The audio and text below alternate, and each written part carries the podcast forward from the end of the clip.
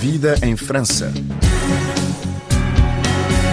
Emmanuel Macron nomeou esta semana um novo primeiro-ministro e a escolha recaiu sobre Gabriel Attal, até agora ministro da Educação e um fiel da primeira hora do presidente da República. Aos 34 anos, a nomeação deste jovem de famílias abastadas, que frequentou algumas das melhores escolas francesas e entrou muito novo para gabinetes ministeriais, está a marcar a história da França. Esta é uma nomeação que ocorre em ano de eleições europeias, onde a extrema-direita pode ter muito bons resultados e já projetando as eleições presidenciais de 2020 2027, onde a tal pode vir a ser o candidato apoiado por Emmanuel Macron. No entanto, para chegar a esse combate daqui a três anos, terá de levar a cabo concessões à esquerda e à direita, já que o partido presidente não tem maioria absoluta na Assembleia Nacional, e tentar manter intacta a sua popularidade, que atualmente é das mais elevadas entre todas as figuras políticas em França. Uma nomeação que não surpreendeu e que vem colmatar os falhanços da sua predecessora, Elisabeth Borne, como relatou em entrevista à RFI a historiadora Adelina Afonso. Eu acho que não é uma, uma surpresa. Devido aos acontecimentos do mês de, de, dezembro, era previsível que ia haver mudanças. Devido, nomeadamente, ao projeto de lei da imigração, a Elizabeth Borne estava em dificuldades porque ela hum, perdeu algum apoio dentro do partido, apesar de ter conseguido apoio à direita para poder fazer passar a lei. Ela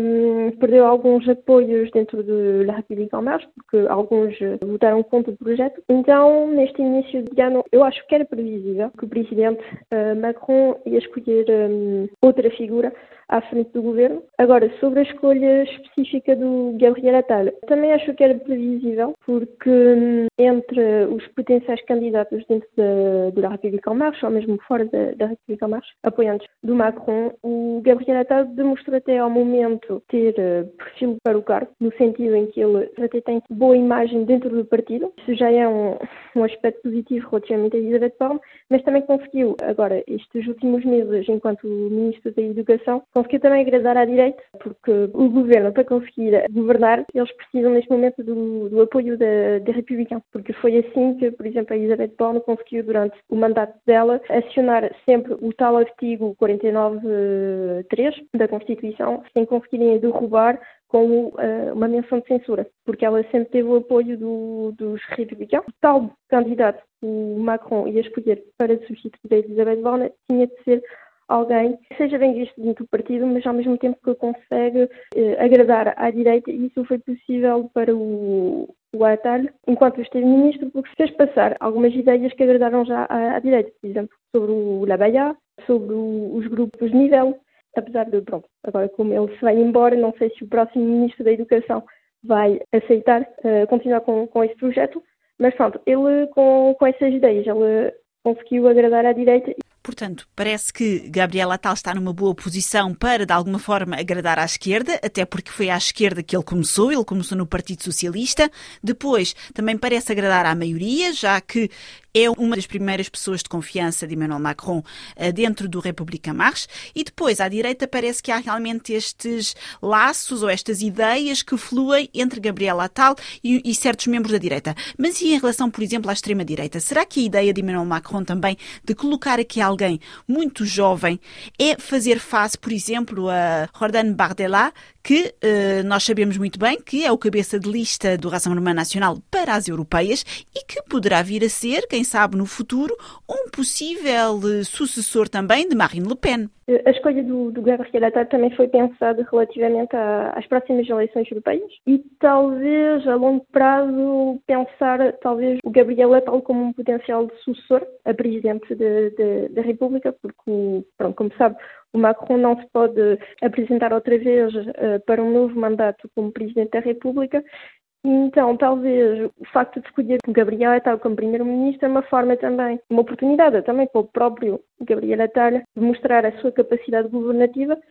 estar à frente de um governo para talvez convencer o eleitorado para preparar 2027 e uma potencial uh, candidatura a Presidente da República. Em outubro, eles fizeram uma primeira sondagem em que colocaram uh, o Gabriel Attal na sondagem como potencial sucessor de, de Emmanuel Macron em 2027. Foi a primeira vez em que ele apareceu nessas sondagens, como por exemplo o Eduardo Philippe, e ele até estava muito bem uh, cotado, por isso eu, eu, acho que ele não só foi escolhido por uh, ter essa capacidade de agradar ao partido, também um bocadinho à direita, talvez algumas pessoas também à esquerda, mas também para pensar o futuro mais longo, até 2027, que é preparar talvez